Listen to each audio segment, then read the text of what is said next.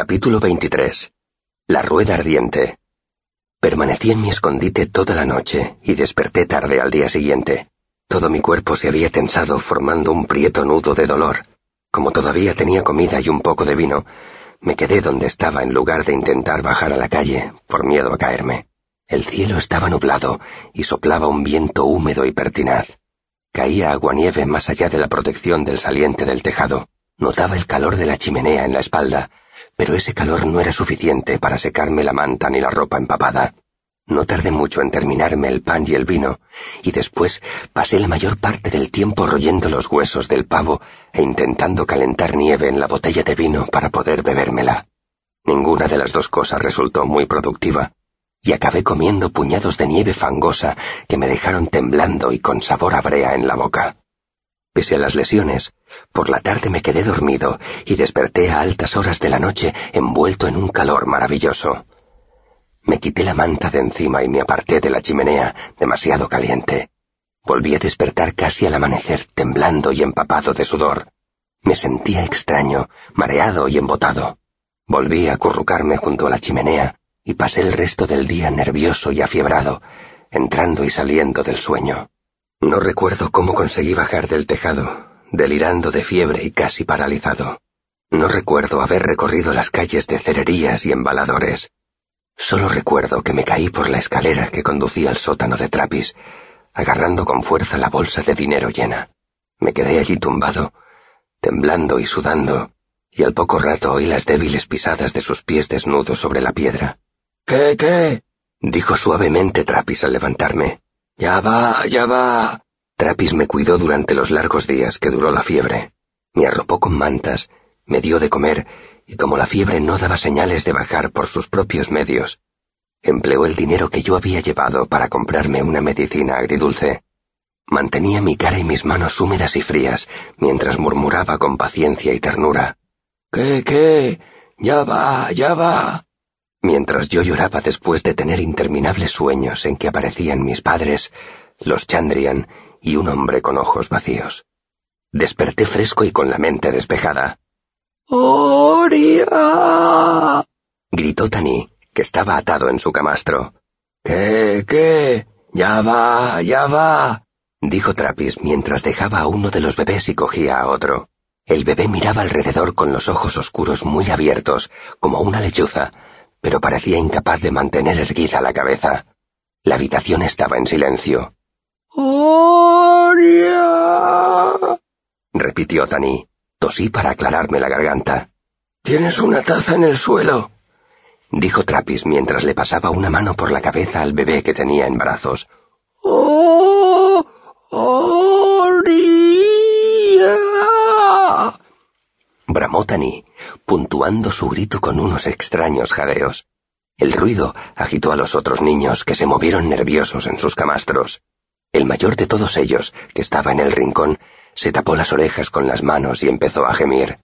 Comenzó a meterse adelante y atrás, primero suavemente, luego cada vez con más ímpetu, hasta golpearse la cabeza en el suelo de piedra cuando se inclinaba. Trapis llegó a su lado antes de que el niño pudiera hacerse daño de verdad.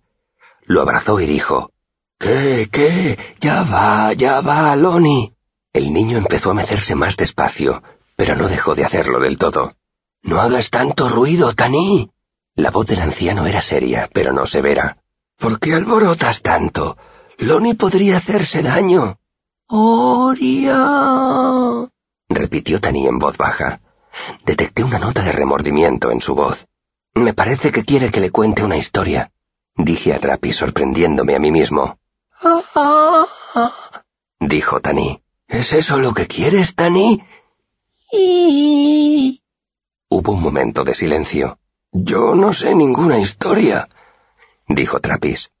Tani permaneció callado y enfurruñado. Todo el mundo sabe alguna historia, pensé. Todo el mundo sabe al menos una. ¡Oria! Trapis miró alrededor como si buscara una excusa. Bueno, dijo con reticencia. Hace tiempo que no contamos historias, ¿verdad? Miró al niño que tenía en brazos. ¿Te gustaría oír una historia, Loni? Loni asintió con tanta vehemencia que estuvo a punto de golpearle la mejilla a Trapis con la cabeza. ¿Te portarás bien y te sentarás tú solo para que pueda contaros una historia? Lonnie dejó de mecerse casi de inmediato. Trappis lo soltó poco a poco y se apartó de él. Tras lanzarle una larga mirada para asegurarse de que el niño no volvería a las andadas, fue lentamente hasta su silla. Bueno, murmuró por lo bajo, al mismo tiempo que se agachaba para coger en brazos al bebé que acababa de dejar. ¿Tengo alguna historia? le preguntó al niño, que tenía los ojos muy abiertos.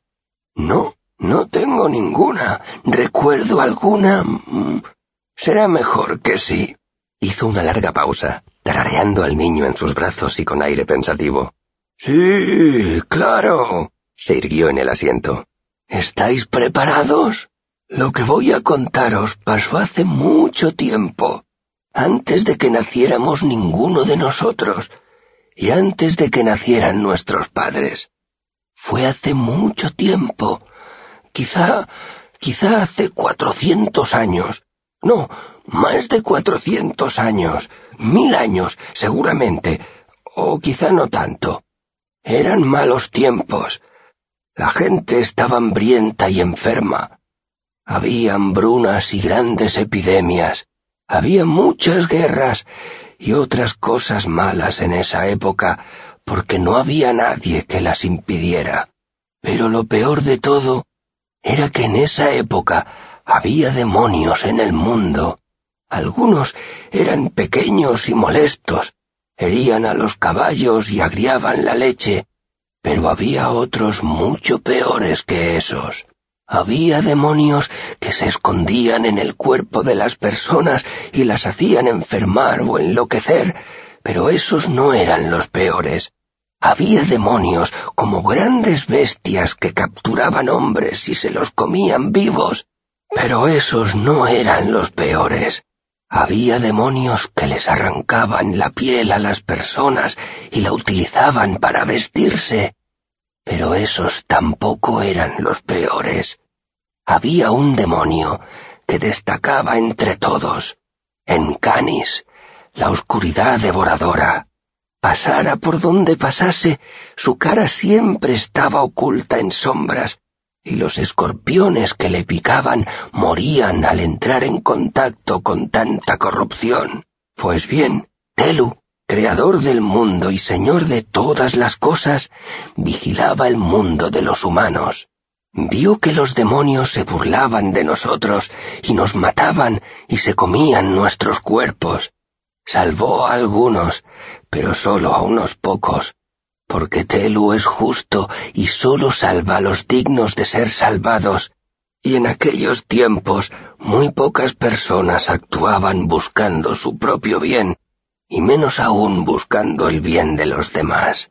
Eso hacía que Telu se sintiera desgraciado, porque él había creado el mundo para que fuera un lugar agradable para los humanos, pero su iglesia estaba corrompida, robaba a los pobres y no vivía de acuerdo con las leyes que él le había dictado.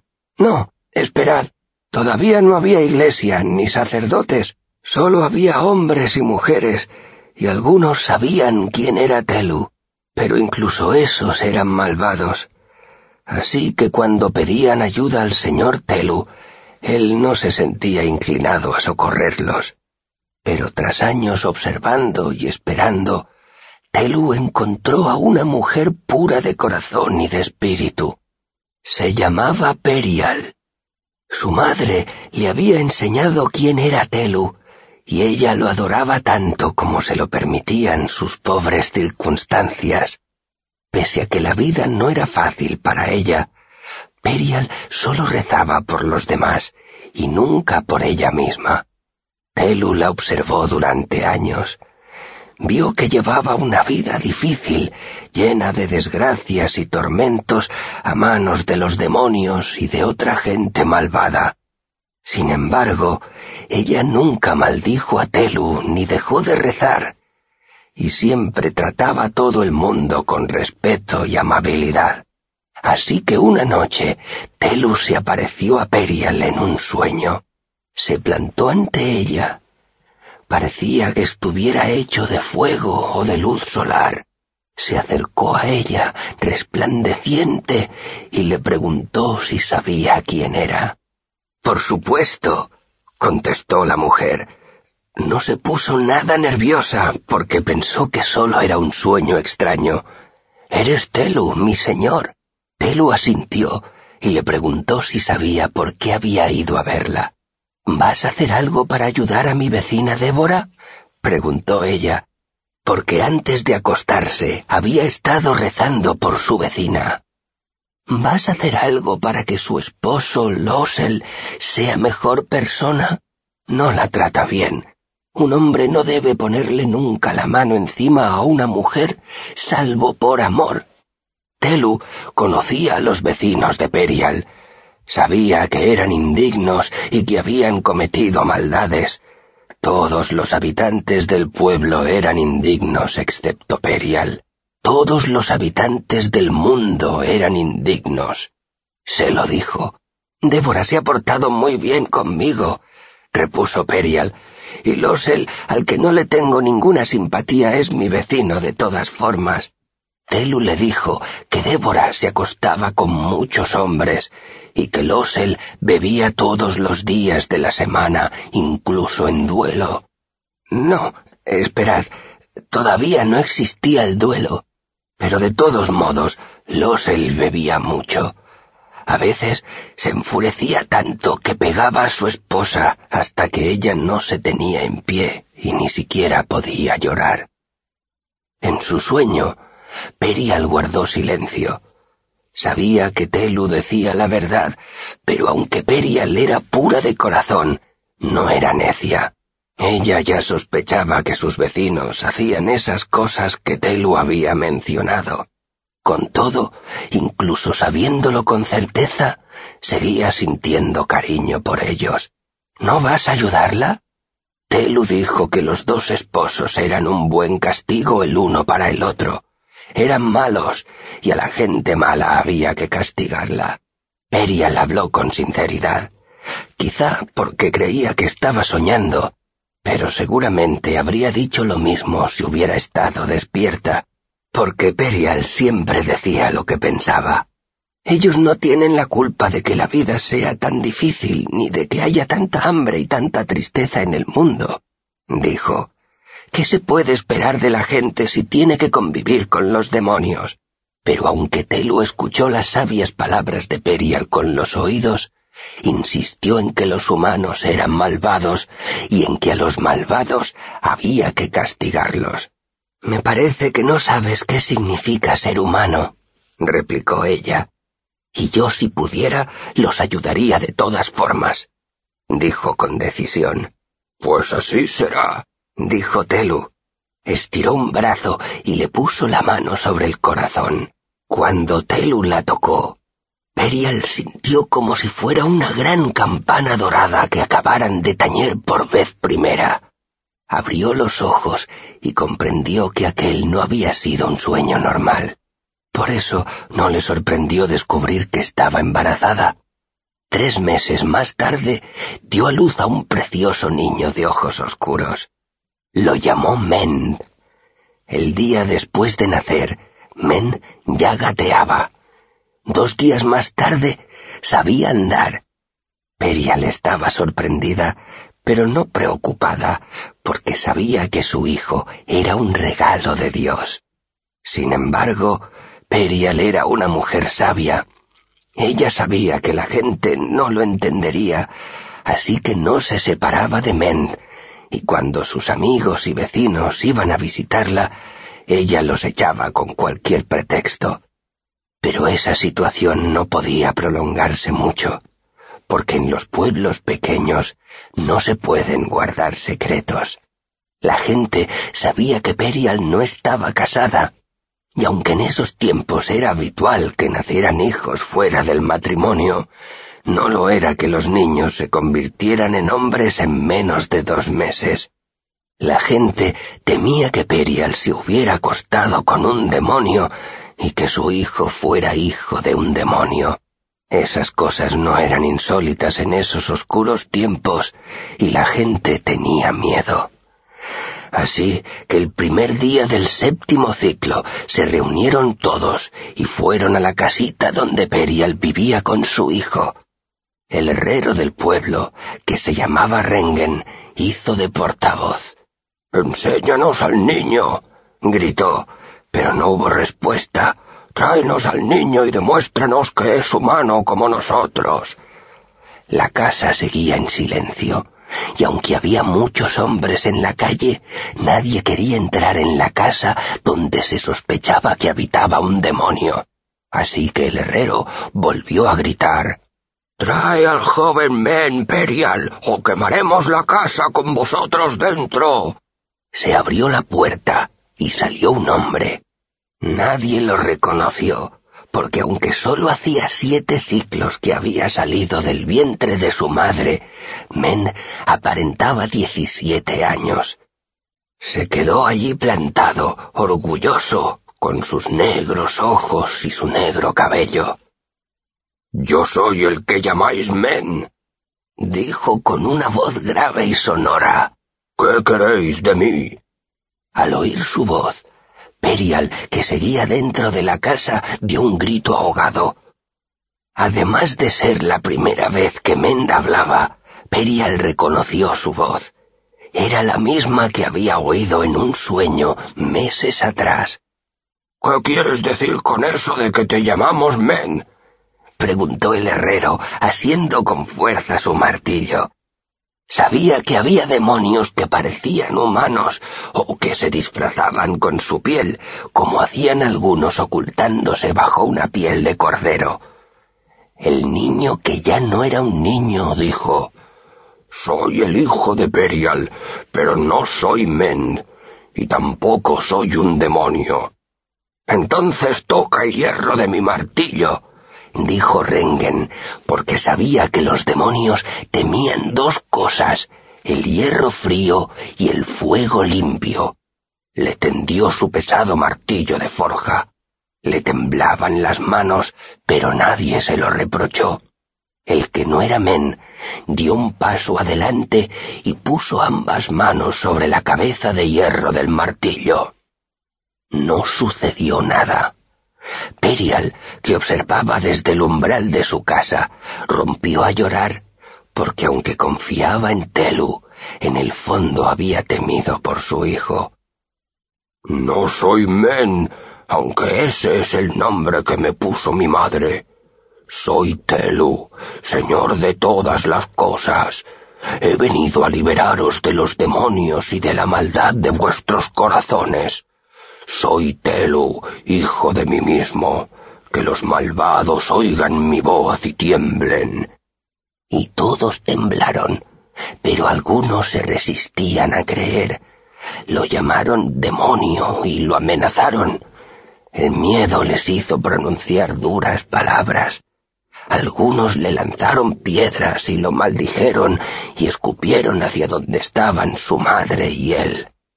Entonces Telus enfureció y habría podido matarlos a todos, pero Perial se le acercó y le puso una mano en el hombro para retenerlo. ¿Qué se puede esperar de ellos? le preguntó en voz baja. De unos hombres que conviven con los demonios. Hasta el mejor de los perros muerde cuando se cansa de que lo maltraten. Telu reflexionó y comprendió que Perial era una mujer sabia. Miró en el corazón de Rengen y dijo, Rengen, hijo de Engen, tienes una amante a la que pagas para que se acueste contigo. Engañas y robas a tus empleados, y aunque rezas en voz alta, no crees que yo, Telu, creara el mundo, ni que vigile a todos los que vivís en él. Al oír eso, Rengen palideció y dejó caer el martillo al suelo, porque lo que Telu acababa de decir era cierto. Telu miró a todos los hombres y mujeres que se hallaban allí. Miró dentro de sus corazones y dijo lo que veía. Todos eran indignos, hasta tal punto que Rengen podía considerarse uno de los mejores. Entonces Telu trazó una raya en el suelo que los separaba de los vecinos. Este camino es como el sinuoso curso de una vida. Hay dos caminos paralelos que podéis tomar. Todos vosotros viajáis ya por ese lado del camino. Tenéis que elegir. Podéis quedaros en vuestro camino o cruzar y venir al mío. Pero el camino es el mismo, ¿no? Lleva al mismo sitio, dijo alguien. Sí. ¿A dónde lleva el camino? A la muerte. Todas las vidas conducen a la muerte, excepto una. Así son las cosas. Entonces, ¿qué importancia tiene el lado por el que vayamos? preguntó Rengen. Era corpulento, uno de los pocos que superaban en estatura a Telu, pero estaba impresionado por todo lo que había visto y oído en las horas pasadas. ¿Qué hay en nuestro lado del camino? Dolor, respondió Telu con una voz dura y fría como la piedra. Castigo. ¿Y en tu lado? Dolor ahora, dijo Telu con la misma voz. Castigo ahora por todo lo que habéis hecho. Eso no se puede eludir. Pero yo también estoy aquí. Este es mi camino. ¿Qué tengo que hacer para cruzar? arrepentirte y venir a mi lado. Rengen cruzó la raya y se situó al lado de su dios. Entonces Telu se agachó y recogió el martillo que el herrero había dejado caer al suelo. Pero en lugar de devolvérselo, golpeó a Rengen con él como si fuera un látigo. Una vez, dos veces, tres y el tercer golpe hizo caer a Rengen de rodillas, sollozando y chillando de dolor. Pero después del tercer golpe, Telu dejó el martillo y se arrodilló para mirar a Rengen a los ojos. Has sido el primero en cruzar, dijo en voz baja para que solo lo oyera el herrero. Hacía falta valor. No era fácil. Estoy orgulloso de ti. Ya no te llamas Rengen, ahora te llamas Huérez, el forjador del camino. Telu lo abrazó, y el contacto con sus brazos alivió gran parte del dolor de Rengen, que ya se llamaba Huérez. Pero no todo, porque Telu hablaba en serio cuando decía que el castigo no podía eludirse. Fueron cruzando la raya uno a uno, y uno a uno Telu los golpeó con el martillo. Pero cuando caían arrodillados, Telu se arrodillaba a su lado y hablaba con ellos. Les daba un nuevo nombre y aliviaba parte de su dolor. Muchos de aquellos hombres y mujeres tenían demonios escondidos dentro que huían chillando cuando los tocaba el martillo. A ellos Telu les dedicaba más tiempo, pero al final siempre los abrazaba y todos se mostraban agradecidos. Algunos se ponían a bailar de felicidad al sentirse liberados de esos seres tan terribles que habitaban en su interior.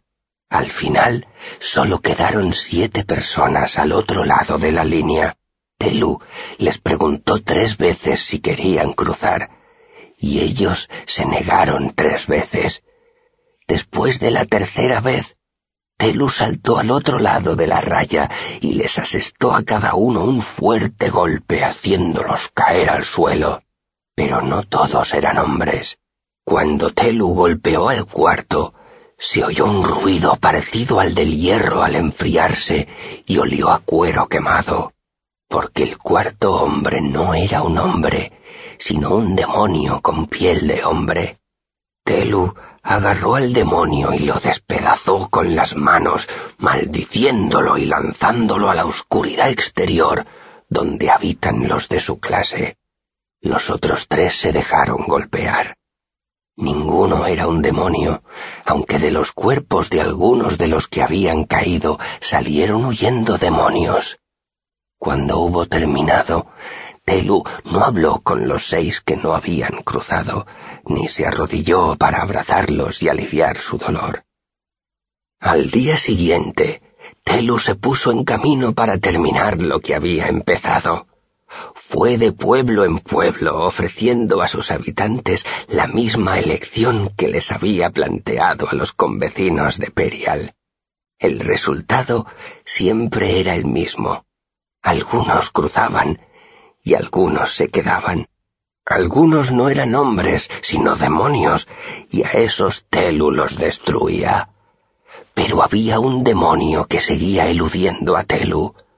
En Canis, que tenía la cara en sombras. En Canis, cuya voz era como un cuchillo en la mente de los humanos. Siempre que Telu paraba en un pueblo para ofrecer a sus habitantes la posibilidad de elegir su camino, en Canis había estado allí antes, destrozando los cultivos y envenenando los pozos. En Canis hacía que los hombres se mataran entre ellos y se llevaba a los niños de sus camas por la noche. Pasados siete años, Telu había recorrido el mundo entero. Había echado a los demonios que nos atormentaban, a todos excepto a uno, en Canis seguía en libertad y hacía el trabajo de un millar de demonios, destruyéndolo y saqueándolo todo a su paso. Telu perseguía a Encanis y Encanis huía. Pronto Telu estuvo a solo un ciclo del demonio, y luego a dos días, y luego a mediodía.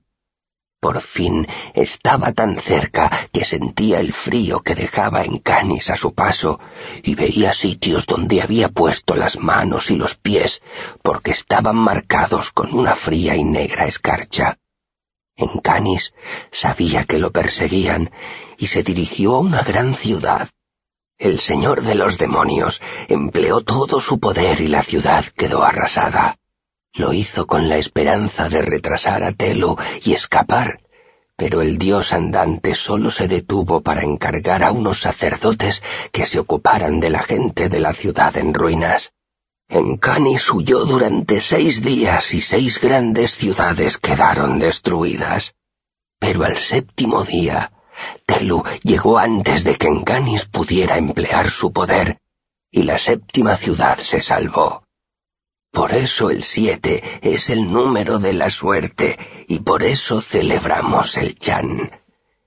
Encanis se hallaba en apuros y concentró todas sus fuerzas en escapar de Telu. Pero al octavo día, Telu no se entretuvo comiendo ni durmiendo, y así fue como al final de la abatida, Telu atrapó a Encanis se abalanzó sobre el demonio y lo golpeó con su martillo de forja. Encanis cayó como una piedra, pero el martillo de Telu se hizo pedazos, y los pedazos quedaron esparcidos por el polvoriento camino. Telu se cargó el cuerpo inerte del demonio a la espalda y caminó toda la noche, y en la mañana del noveno día llegó a la ciudad de Atur.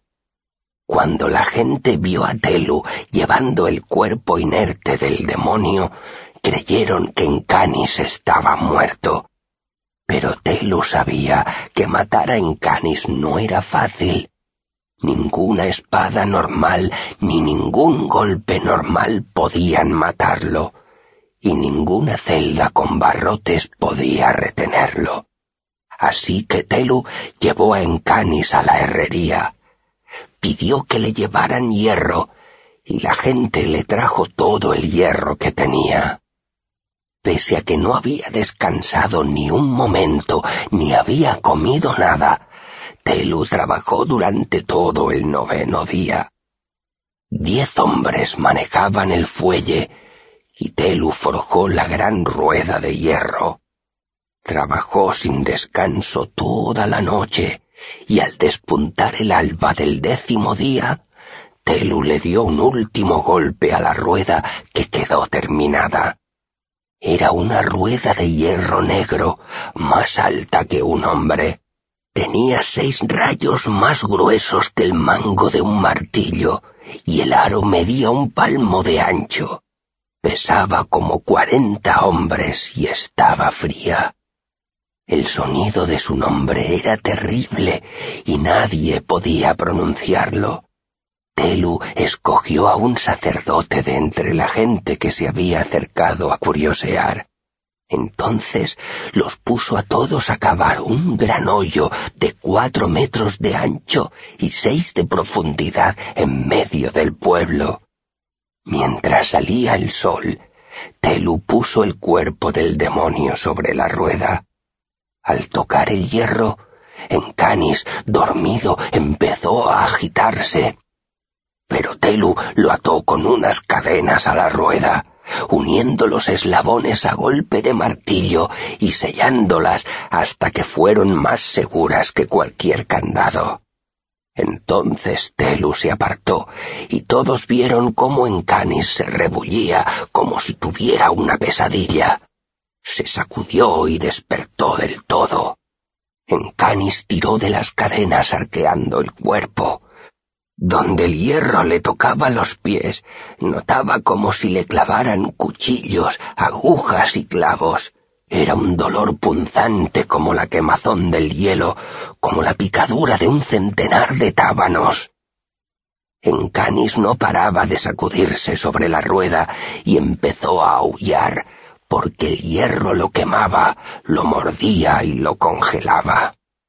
Ese sonido era como dulce música para Telu.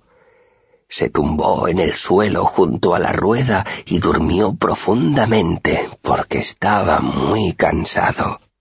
Despertó la noche del décimo día. Encanis seguía encadenado a la rueda, pero ya no bramaba ni forcejeaba como un animal atrapado. Telu se agachó y haciendo un gran esfuerzo levantó la rueda y la apoyó contra un árbol. En cuanto se acercó a él, Encanis lo maldijo en lenguas que nadie conocía, arañando y mordiendo. Tú lo has querido, dijo Telu. Esa noche celebraron una gran fiesta. Telu envió a unos hombres a cortar una docena de troncos y les mandó encender una hoguera en el fondo del profundo hoyo que habían cavado. Los vecinos del pueblo bailaron y cantaron toda la noche alrededor del fuego. Sabían que por fin habían capturado al último y el más peligroso demonio que quedaba en el mundo y toda la noche Encanis colgó de su rueda y los observó inmóvil como una serpiente. Al amanecer del undécimo día, Telu se acercó a Encanis por tercera y última vez. El demonio parecía feroz y agotado. Estaba amarillento y los huesos se le marcaban bajo la piel pero su poder todavía lo rodeaba como un oscuro manto, ocultando su rostro en sombras. Encanis, dijo Telu, esta es tu última oportunidad para hablar. Hazlo, porque sé que tienes poder para hacerlo. No soy Encanis, señor Telu, dijo el demonio con voz lastimera, y todos los que lo oyeron sintieron pena por él pero luego se oyó un ruido de hierro al enfriarse y la rueda resonó como una campana. El cuerpo de Encani se arqueó dolorido al oír aquel ruido y luego quedó inerte, colgando de las muñecas mientras se extinguía el zumbido de la rueda. Basta de trucos, criatura tenebrosa. No mientas más, dijo Telu con severidad. Sus ojos eran tan duros y oscuros como el hierro de la rueda. ¿Qué quieres, pues? masculló Encanis. Su voz era áspera como el roce de una piedra contra otra. ¿Qué? Maldito seas, ¿qué quieres de mí? Tu camino es muy corto, Encanis, pero todavía puedes elegir por qué lado quieres viajar. Encanis soltó una risotada. ¿Me vas a ofrecer la misma elección que le ofreces al ganado? De acuerdo, cruzaré a tu lado del camino, me arrepiento y... La rueda volvió a sonar produciendo un sonido parecido al largo y grave tañido de una campana. Encanis volvió a tensar el cuerpo contra las cadenas y su grito agitó la tierra y sacudió las piedras en un radio de un kilómetro. Cuando se extinguieron los gritos y el sonido de la rueda, Encanis quedó colgando, jadeando y temblando. Ya te he advertido que no mintieras, dijo Telu implacable. Entonces elijo mi camino, gritó Encanis. No me arrepiento. Si pudiera elegir otra vez, solo cambiaría lo rápido que puedo correr. Tu gente es como el ganado del que se alimentan los de mi clase. Así te pudras.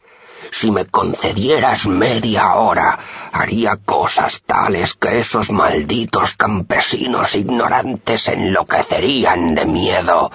Me bebería la sangre de sus hijos y me bañaría en las lágrimas de sus mujeres. Habría seguido hablando, pero no paraba de forcejear y de tirar de las cadenas que lo sujetaban y le faltaba el aliento. Muy bien, dijo Telu, y se acercó más a la rueda. Por un instante pareció que fuera a abrazar a Encanis, pero sólo estaba asiendo los rayos de hierro de la rueda. Entonces Telu levantó la rueda por encima de su cabeza. Con ambos brazos estirados la llevó hacia el hoyo y arrojó en él a Encanis. Durante las largas horas de la noche, una docena de troncos habían alimentado el fuego.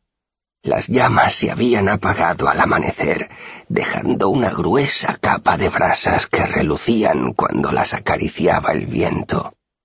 La rueda cayó plana en el fondo del hoyo, con Encanis encadenado a ella, se hundió varios centímetros en las brasas ardientes y hubo una explosión de chispas y ceniza.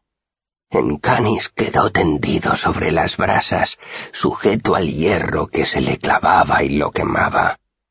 Aunque no estaba en contacto directo con el fuego, el calor era tan intenso que la ropa de Encanis se chamuscó y empezó a desmenuzarse sin llegar a prender. El demonio se sacudía y tiraba de las cadenas, y al hacerlo hundía aún más la rueda en las brasas. Encanis gritaba porque sabía que el fuego y el hierro mataban a los demonios, y aunque tenía grandes poderes, estaba encadenado y ardía. Notaba el metal de la rueda calentándose bajo su cuerpo, chamuscándole la piel de los brazos y las piernas. Encanis chillaba, incluso cuando su piel empezó a desprender humo y a quemarse, su rostro seguía envuelto en una sombra que surgía de él como una lengua de oscuro fuego. Entonces Encanis se cayó, y lo único que se oyó fue el sonido sibilante del sudor y la sangre que goteaban del cuerpo del demonio se produjo un largo silencio. Encanis tiró de las cadenas que lo sujetaban a la rueda. Parecía que fuera a tirar de ellas hasta que los músculos se le desprendieran del hueso y de los tendones. Entonces se oyó un fuerte ruido, como una campana al romperse, y uno de los brazos del demonio se soltó de la rueda. Varios eslabones de la cadena al rojo vivo salieron despedidos hacia arriba y fueron a parar humeando a los pies de la gente que estaba al borde del hoyo. Solo se oyó la súbita y salvaje risa de Encanis, aguda como el ruido del cristal al romperse. Al poco rato, el demonio soltó la otra mano pero antes de que pudiera hacer nada más, Telu se lanzó al hoyo. Cayó con tanta fuerza que hizo resonar el hierro. Telu le agarró las manos al demonio y las apretó contra la rueda. Encanis gritó furioso e incrédulo, pues aunque Telu volvía a aprisionarlo contra la rueda, y pese a que notaba la fuerza de Telu mayor que las cadenas que en Canis acababa de romper, vio que Telu estaba ardiendo. ¡Estás loco! gritó. Morirás aquí conmigo. Suéltame y déjame vivir. Suéltame y no te causaré más problemas. Y la rueda no resonó, porque en Canis estaba asustado de verdad. No, dijo Telu, tu castigo es la muerte. Te lo mereces. ¡Estás loco! seguía gritando en Canis sin éxito. Estás ardiendo, vas a morir igual que yo. Todo vuelve a las cenizas, así que esta carne también arderá. Pero yo soy Telu, hijo de mí mismo, padre de mí mismo. Yo estaba antes y estaré después. Si soy un sacrificio, lo soy únicamente a mí mismo. Y si alguien me necesita y me invoca de la forma correcta, volveré para juzgar y castigar. Telu lo sujetó contra la rueda, y ni los gritos ni las amenazas del demonio lograron apartarlo ni un centímetro. Y así fue como en Canis abandonó este mundo, y con él Telu, que era Mend. Ambos ardieron hasta quedar reducidos a cenizas en el hoyo de Atur. Por eso los sacerdotes telinos llevan túnicas de color gris, y por eso sabemos que Telu nos cuida, nos vigila y nos protege de... Trappis interrumpió su relato, porque Jaspin empezó a aullar y agitarse, tensando las cuerdas que lo sujetaban. Como la historia ya no me mantenía despierto, me fui desvaneciendo lentamente. Después de aquello, empecé a albergar una sospecha que nunca me abandonó por completo. ¿Era Trappis un sacerdote telino? Su túnica estaba sucia y hecha jirones, pero parecía del mismo gris que las túnicas de los telinos.